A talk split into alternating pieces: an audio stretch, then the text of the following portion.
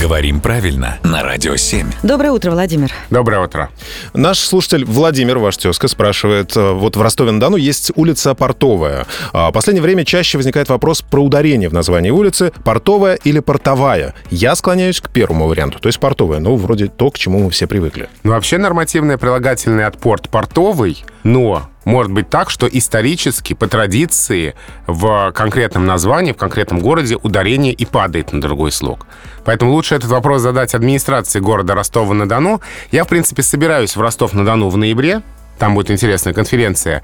Давайте я это себе запомню, там выясню, приеду, расскажу. Это О, будет как. практически филологическое исследование. Экспедиция для исследования названия улиц.